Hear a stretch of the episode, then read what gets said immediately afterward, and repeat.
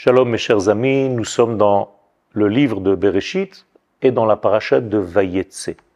La sortie. La sortie d'un homme, certes, Yaakov, de Be'er Sheva, pour aller à Haran. Mais en réalité, il s'agit de la première sortie du peuple d'Israël sous la forme de Yaakov pour l'instant, en exil. Autrement dit, de cette sortie de Yaakov, je peux apprendre tous les tenants et les aboutissants du secret de la sortie en exil.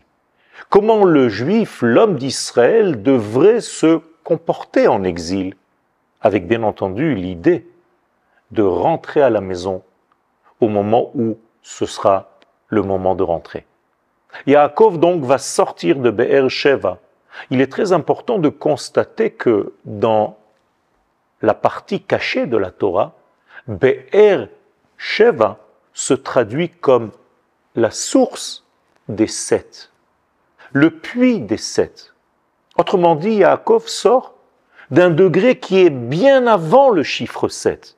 Or, le chiffre 7, nous l'avons déjà rencontré dans plusieurs cours, représente la nature. Sortir du puits des sept, c'est en réalité sortir d'un monde qui est au-delà. Et justement, si je sors de ce monde de l'au-delà, eh bien, je descends dans le 7. Je rentre dans le 7. Pour résumer ce que je viens de dire, Yaakov sort du puits des 7, donc du 8, et il va vers le 7. Yaakov sort d'un monde qui est de l'au-delà pour descendre dans ce monde. On peut dire que c'est la sortie de la Neshama qui vient d'un monde supérieur pour descendre dans le corps, dans le monde de la matière. C'est exactement le même cheminement.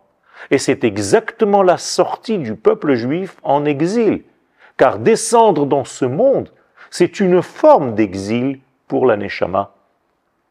Toujours est-il qu'il y a un rôle. Et le rôle est de trouver à l'intérieur de ce monde matériel, lié au chiffre 7 donc, les perles qui vont aider à l'embellissement de ce monde. Ces deux perles s'appellent, dans le langage de la Torah, Léa et Rachel. Yaakov va sortir donc pour aller chercher les deux femmes qui s'appellent, dans le langage de nos sages, les deux perles, afin de construire la maison d'Israël. En effet, ce seront les mamans du peuple d'Israël, Léa et Rachel, avec leurs deux servantes. Ça veut dire que Yaakov, avec sa sortie en exil, ne sort pas gratuitement. Il va pour récupérer des étincelles divines. Et donc, avant de sortir, Yaakov va dormir. On connaît bien le fameux rêve de Yaakov, le songe de Jacob, avec l'échelle de Yaakov, cette fameuse échelle qui touche les cieux, mais qui en même temps touche le sol de la terre. Qu'est-ce que cela veut dire? Eh bien tout simplement que Yaakov représente cet homme, qui est capable d'être dans le monde le plus élevé, comme dans le monde le plus matériel. Qui sarita im Elohim ve'im anashim, car tu es capable de te confronter à des forces de l'esprit comme avec des forces du corps. Ça, c'est Yaakov. Et ce n'est pas par hasard que Yaakov est un homme double. Il va s'appeler aussi Israël. Donc il a deux prénoms. Et donc il a deux femmes. Parce que ces deux femmes représentent les deux pôles. L'un le ciel, l'autre la terre. Et voici que dans le rêve de Yaakov, de cette échelle, qui est ni plus ni moins que lui-même, c'est lui l'échelle, c'est Yaakov l'échelle. Eh bien, des anges montent et descendent.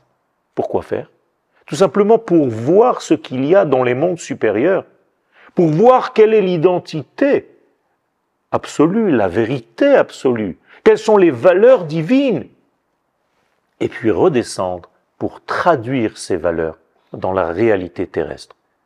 Nous sommes ici dans un mouvement très important, et chacun d'entre nous devrait imiter ce mouvement, approfondir, monter creuser à l'intérieur de nous pour savoir l'identité d'Israël, ce pourquoi nous sommes venus dans ce monde. Ça, c'est monter et redescendre pour appliquer toutes ces valeurs dans nos vies. Nous sommes là pour réaliser ce rêve divin. Et c'est très important de rêver, pas seulement pour aller dormir et rêver, mais l'homme qui rêve est un homme qui a un lendemain. L'homme qui rêve est un homme qui a un avenir. L'homme qui rêve, c'est quelqu'un qui a un projet de vie énorme. Et le peuple d'Israël a le plus grand des projets. C'est un projet divin. Et ce projet divin se projette dans notre essence de vie Israël. Et donc nous devons monter pour savoir quel est ce projet. Ça, c'est l'étude de la Torah.